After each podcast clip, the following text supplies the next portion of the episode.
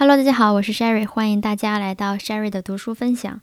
上一期我们提到了幼儿的书写爆发，分析了背后的原因。那么我们本期将要探寻的是这种方法，它要用到什么样的工具，也就是我们本期的这个名称叫做活动字母。语言机制的预备是一个自然的过程，说话正是从牙牙学语开始。渐渐预备发声的器官，到两岁的时候，当口腔等发声机制已经成型，语言就在心智的推动下展现。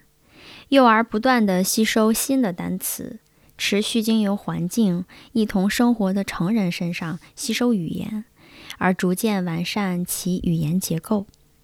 可见，口语的发展分为两个阶段。第一是经由长期练习预备发声机制及语言器官灵活运作的阶段；第二是智力主导的语言结构发展阶段。在第二阶段即智力主导发展的阶段，字母可以用来帮助语言的完善，就像当成人已经学会读写之后，文化的吸收可以帮助其完善智力一样。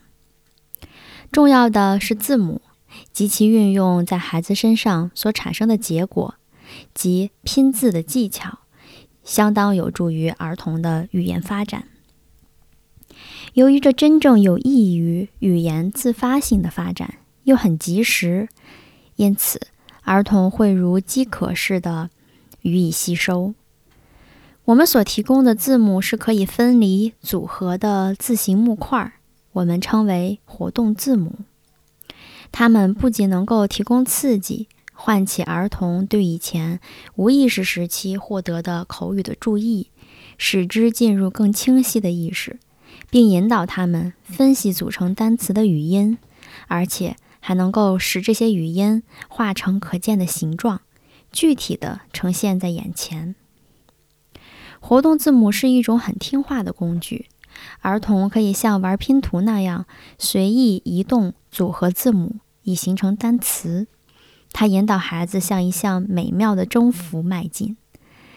这些为数不多的活动字母可以拼出儿童熟悉的单词以及他人念出的生词。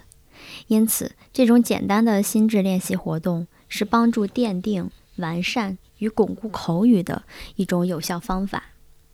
这种练习的基础显然是单词的分析，所以是一种拼音练习，是根据单词的组成读音，而不是根据单词排列的字母来背诵拼写。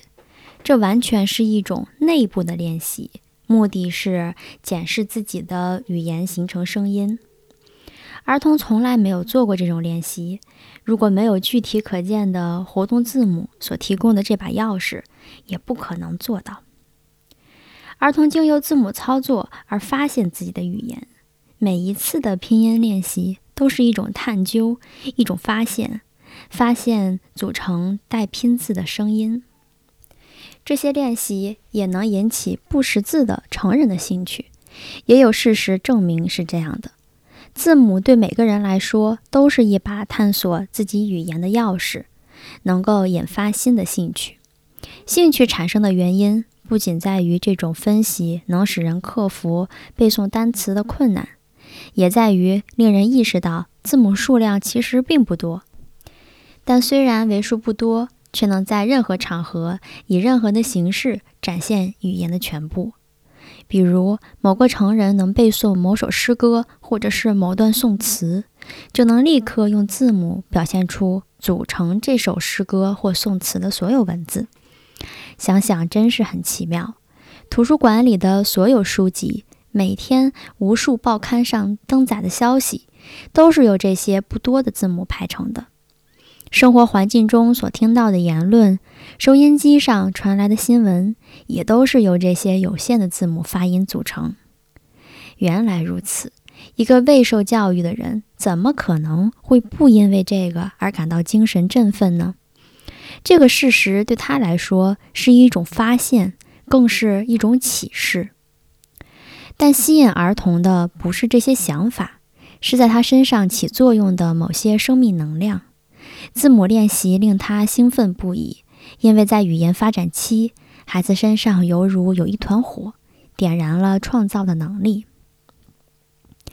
在最初成立的几所蒙台梭利学校里，孩子常常像游行一样，举着一些写有字母的纸牌，高声欢呼，表达他们的喜悦。我曾在其他书中描述过一些孩子。他们一边散步，一边像僧人一样念念有词的低声分析单词。要拼 Sophia，应该是 S O F I A。孩子说的是每个字母的发音，而不是每个字母的名称。哦，有一次，一位父亲问放学的孩子：“你今天在学校表现好吗？”那个孩子回答：“好，Good，G O。” O D，可见打动孩子的是那个单词，他听到这个单词就立刻能够分析它的发音组成。字母练习时，语言整体运作起来，并引发了真正的心智活动。值得注意的是，在进行所有这些练习的时候，手还没有开始握笔写字，儿童不用握笔就可以拼出又长又难的单词。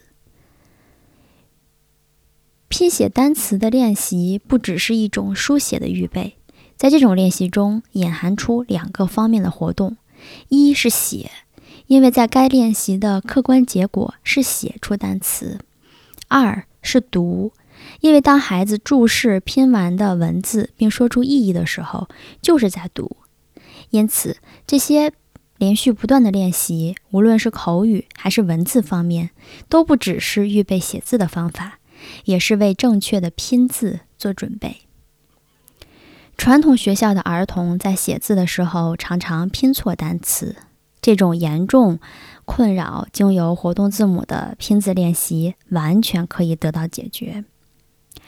这种练习使得孩子不用课本就会读，不用纸笔就会写，脱离机械的练习及摆脱以往抄写生词的方式，抄写。即用手握笔勾画出字母，只是一种机械行为，它与运用智力的拼字活动完全不同。用打印机或印刷机也能写出文字，然而手是一种活动的机器，它的运作必须经过预备才能为大脑服务。这种预备必须经由其他间接的活动完成。使手的动作达到必要的协调。心智与执行器官这两者的差别，使得在实际中需要不同的预备过程。好的，我们本期就结束了。呃，我在我们的 show notes 里面放了一张在网上找到的活动字母的图片，可以供大家参考。好的，本期到此结束，感谢大家的收听，我们下期再见。